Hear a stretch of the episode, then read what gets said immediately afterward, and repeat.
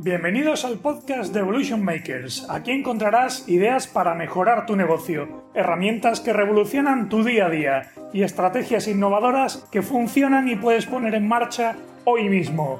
Soy Ramón Laguna y voy a ayudarte a cocinar el futuro de tu empresa.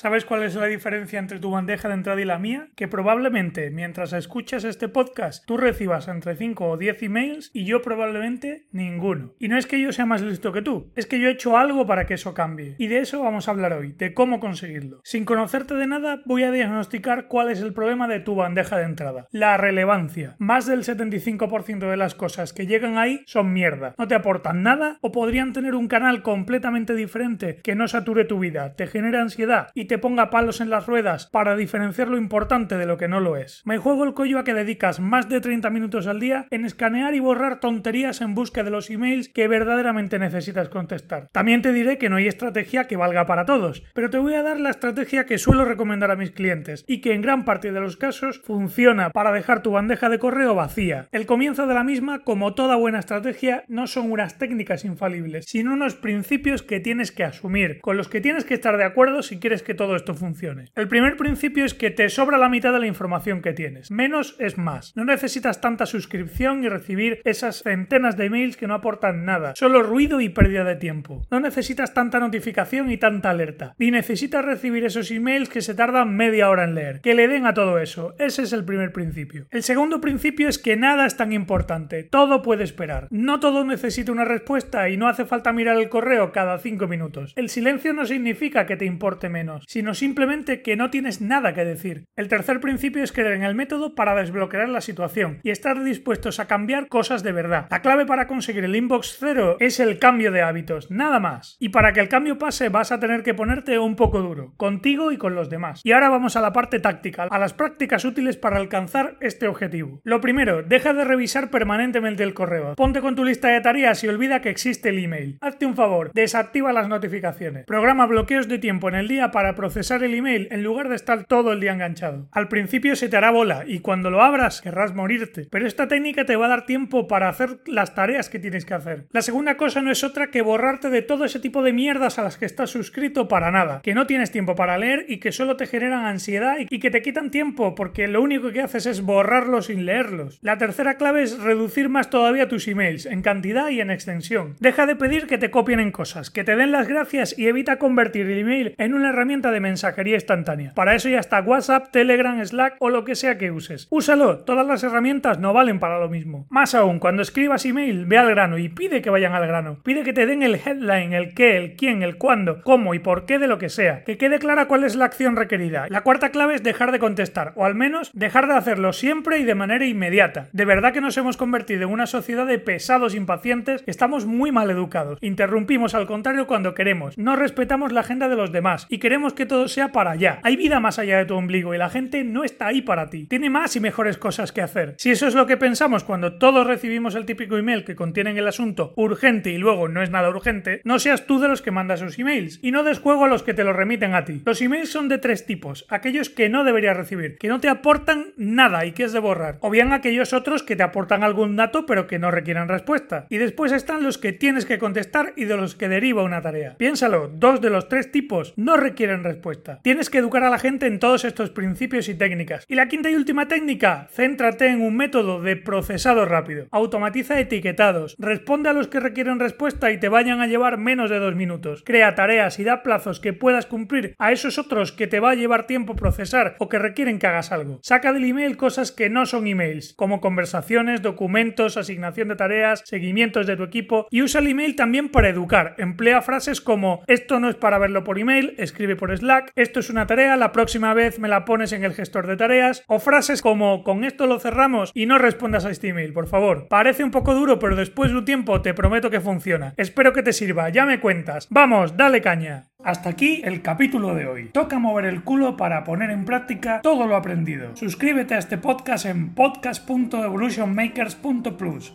Y si quieres más, suscríbete también a nuestro canal de YouTube, apúntate al blog de Evolution Makers y habla con nosotros en redes sociales. Descúbrelo todo entrando ahora en evolutionmakers.plus barra seguir. Vamos, dale caña.